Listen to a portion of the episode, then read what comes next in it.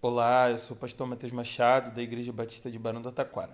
E esse é o Chá Comigo, o nosso podcast da nova geração, onde a gente compartilha devocionais diárias todos os dias, às 11 horas da manhã.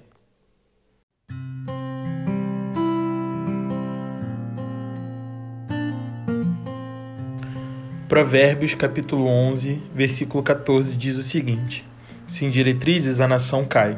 O que salva é ter muitos conselheiros.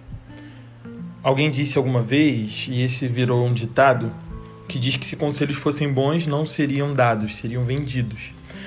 De certo, precisamos ser cautelosos com relação aos conselhos que decidimos dar ouvidos. O rei Roboão, filho de Salomão, ouviu seu povo reclamar da opressão que vinha vivendo na mão de seu pai.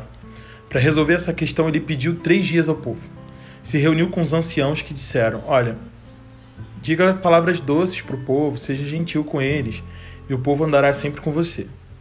Ele também se reuniu com seus amigos mais jovens, pediu conselhos e eles também lhe deram. Diga se seu pai oprimiu eles, você irá oprimi-los ainda muito mais. Bem, perceba que o primeiro conselho está no modo como ele vai falar. E no segundo conselho, existe uma promessa pesada. Vocês sofrerão ainda mais na minha mão. O que você acha que o povo fez? Bem, para saber o final dessa história, você vai precisar consultar o segundo livro de Crônicas, no capítulo 10. Mas para refletirmos aqui hoje sobre o versículo que lemos no início dessa devocional, quero compartilhar alguns pontos com você. Em primeiro lugar, esteja com seus ouvidos atentos e o seu coração disponível a receber conselhos, feedbacks e direcionamentos. Todos nós chegamos em encruzilhadas na vida onde precisamos daquelas palavras que trazem paz e fazem toda a diferença. Se o seu coração e os seus ouvidos não estiverem abertos, não adianta ter alguém disponível para te aconselhar, certo? Em segundo lugar, eleja pessoas que possam lhe dar bons conselhos. Procure se cercar de gente que traz palavras de Deus, que sabe amenizar os seus rompantes, que te conheça a ponto de direcionar para onde você deve ir sem te prejudicar. Em terceiro lugar, quando você for eleger, busque gente que tem experiência.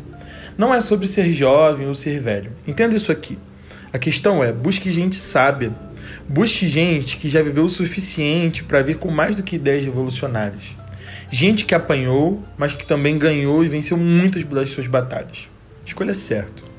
Em quarto e último lugar, lembre-se de colocar cada conselho, cada ideia, cada um dos seus projetos diante de Deus. É evidente que todos nós precisamos de bons conselheiros que nos ajudem na trajetória da vida. Mas lembre-se também de Filipenses 2,13, que diz o seguinte: Pois é Deus quem efetua em vocês tanto querer quanto realizar, de acordo com a boa vontade dele. Coloque tudo debaixo da poderosa mão de Deus. E lembre-se de que Ele está sempre empenhado em fazer o melhor por nós. Que Deus te abençoe.